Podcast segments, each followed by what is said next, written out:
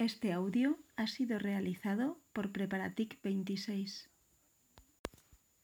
Fecha de actualización 14 de abril de 2019.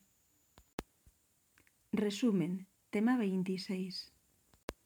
La dinamización y el apoyo a la actividad económica y al emprendimiento. La garantía de la unidad de mercado.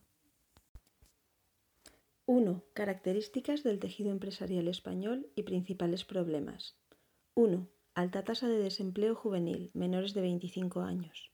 2. Complejo marco jurídico al que están sujetas las actividades económicas. Normativa mercantil, sectorial y local dispersa en normativa europea, leyes y reglamentos nacionales, autonómicos y locales. 3. Dificultades de financiación. Implica que es necesario impulsar canales tanto bancarios como no bancarios. 4 esfuerzo ni más de privado inferior al de los países de nuestro entorno. 5. Necesidad de mayor internacionalización de las empresas.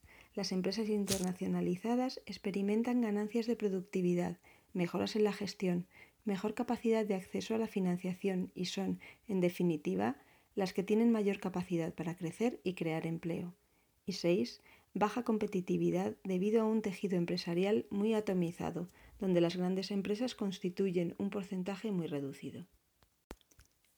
2. Ley 11-2013 de 26 de julio de medidas de apoyo al emprendedor y de estímulo del crecimiento y de la creación de empleo. Estrategia de Emprendimiento y Empleo Joven 2013-2016. Medidas para fomentar el emprendimiento y el trabajo por cuenta propia entre los jóvenes menores de 30 años, entre las que destacan cuota inicial reducida o compatibilización de la prestación por desempleo con el inicio de una actividad por cuenta propia.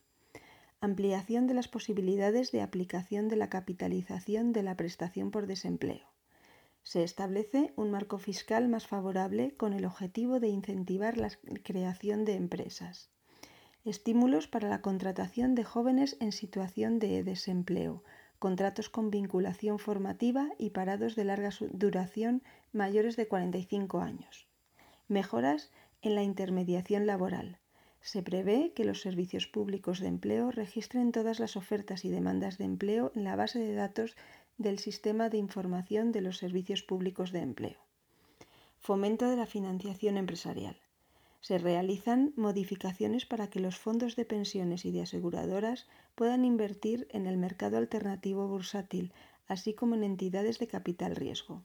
Se toman además medidas para contribuir al desarrollo de los mercados alternativos y mercados especializados en la negociación de deudas de empresas.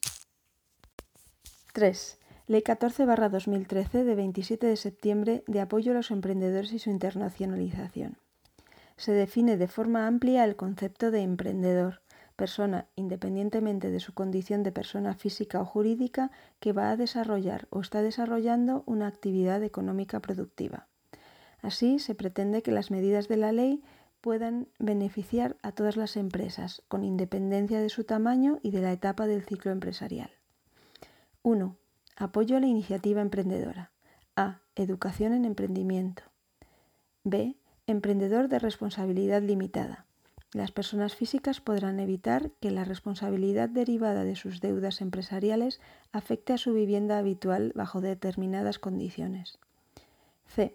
Sociedad limitada de formación sucesiva, sin capital mínimo, cuyo régimen será idéntico al de las sociedades de responsabilidad limitada, excepto ciertas obligaciones específicas tendentes a garantizar una adecuada protección de terceros.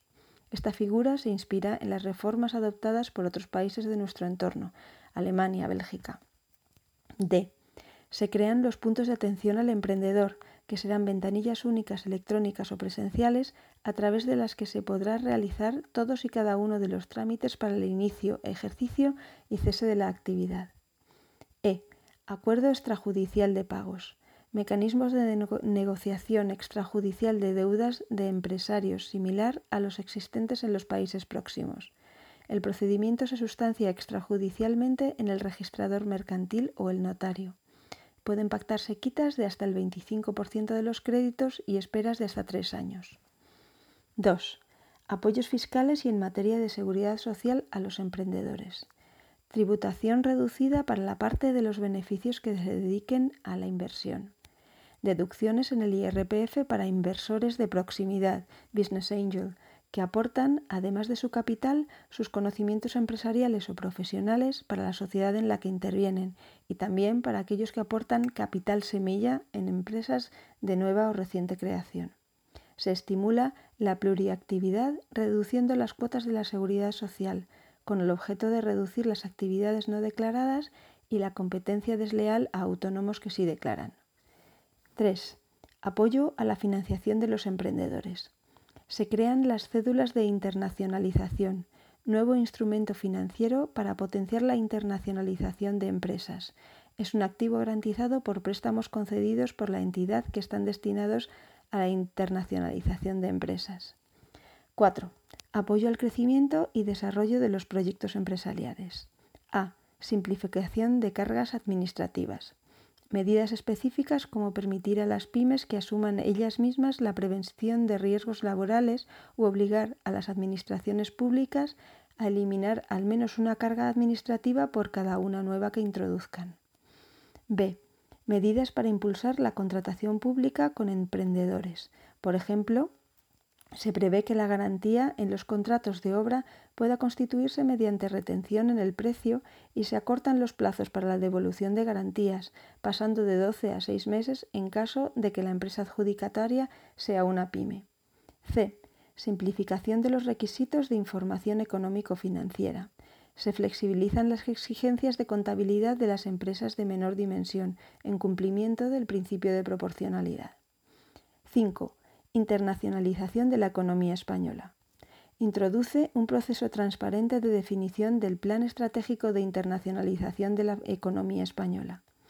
Se sistematizan los organismos financieros de la acción del Gobierno en materia de internacionalización de la economía española y las empresas, el ICO, la Compañía Española de Financiación del Desarrollo y la Compañía Española de Seguro de Crédito a la Exportación Sociedad Anónima. Movilidad, internacional. Se regulan supuestos en los que por interés económico se facilita y agiliza la concesión de visados y autorizaciones de residencia, inversores, emprendedores, trabajadores altamente cualificados, etc. 4. Ley 20-2013. La garantía de la unidad de mercado, LGUM. Debido a la complejidad de su estructura territorial, en España existe fragmentación en el mercado que dificulta la actividad de las empresas y la competencia efectiva e impide aprovechar las economías de escala que ofrece un mercado de mayores dimensiones. Objetivo. Establecer los principios y normas básicas que, con pleno respeto a las competencias de las comunidades autónomas y de las entidades locales, garanticen la unidad del mercado para crear un entorno mucho más favorable a la competencia y a la inversión, faciliten que los agentes económicos puedan beneficiarse de las ganancias de una mayor dimensión en términos de productividad y costes, en favor de la creación de empleo y de crecimiento, y en beneficio último de los consumidores y usuarios que tendrán un mayor acceso a productos y servicios de calidad. La ley no busca unificar los ordenamientos jurídicos de las diferentes administraciones territoriales. Se dice que se busca la unidad de actividad económica, pero no la uniformidad de ordenamientos jurídicos. Para alcanzar la aplicación se utilizarán herramientas de cooperación, Estado, comunidades autónomas y entidades locales. Creación de un Consejo para la Unidad de Mercado como órgano de cooperación administrativa para el seguimiento de la aplicación de esta ley. Mecanismo de protección de operadores. Una nueva vía ágil para resolver conflictos o barreras a la unidad de mercado detectados por los operadores económicos. En los procedimientos de elaboración de normas que afecten a la unidad de mercado, la autoridad competente pondrá a disposición, a través del sistema de intercambio electrónico de información, artículo 23, del texto del proyecto de norma e informes que permita su adecuada valoración, más memoria del análisis de impacto normativo, MAIN. Establece los principios de garantía de la libertad de establecimiento y la libertad de circulación, necesidad y proporcionalidad, no discriminación, cooperación y confianza mutua, garantía de libertades de los poderes económicos, transparencia. Nota 1 el principio de eficacia en todo el territorio nacional de la ley original se declara inconstitucional y nulo por sentencia del Tribunal Constitucional 79-2017. 5. Real Decreto 931-2017 de 27 de octubre, por el que se regula la memoria del análisis de impacto normativo, MAIN. Desarrolla la estructura de las MAIN que indicaba que debían analizar, entre otras cosas, el impacto normativo de la LGUM.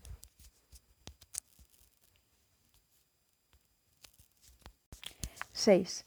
Ley 9-2017 de 8 de noviembre de contratos del sector público, por la que se transponen al ordenamiento jurídico español las directivas del Parlamento Europeo y del Consejo 2014-23-UE y 2014-24-UE de 26 de febrero de 2014. Permiten facilitar, en particular, la participación de las pymes en contratación pública a través de simplificación de los trámites. Se incluyen las medidas que ya aparecían dentro de la Ley 14-2013 y se da un paso más allá al establecer obligación para el órgano de contratación en los contratos que más frecuentemente acuden a la subcontratación de comprobar el estricto cumplimiento de los pagos que el contratista principal hace al subcontratista y un régimen más rigorista de los plazos de pago que debe cumplir tanto la Administración como el contratista principal con el fin de evitar la lacra de la morosidad que pesa sobre las administraciones públicas. 7. Real Decreto Ley 20-2018 de 7 de diciembre de medidas urgentes para el impulso de la competitividad económica en el sector de la industria y el comercio de España. Su objetivo es fomentar la competitividad del sector industrial a través de acciones como a. Mejora de la productividad laboral. 1 regula la jubilación parcial con simultánea celebración de contrato de relevo para la industria manufacturera de especial incidencia en el sector de automoción. B. Reducción del coste energético. Medidas de apoyo a las empresas electrointensivas. C. Refuerzo de la seguridad industrial. Y D. Medidas que inciden en la competitividad del sector comercial como 1. Limitación de la venta con pérdida y 2 supresión de los registros de franquiciadores y de venta a distancia.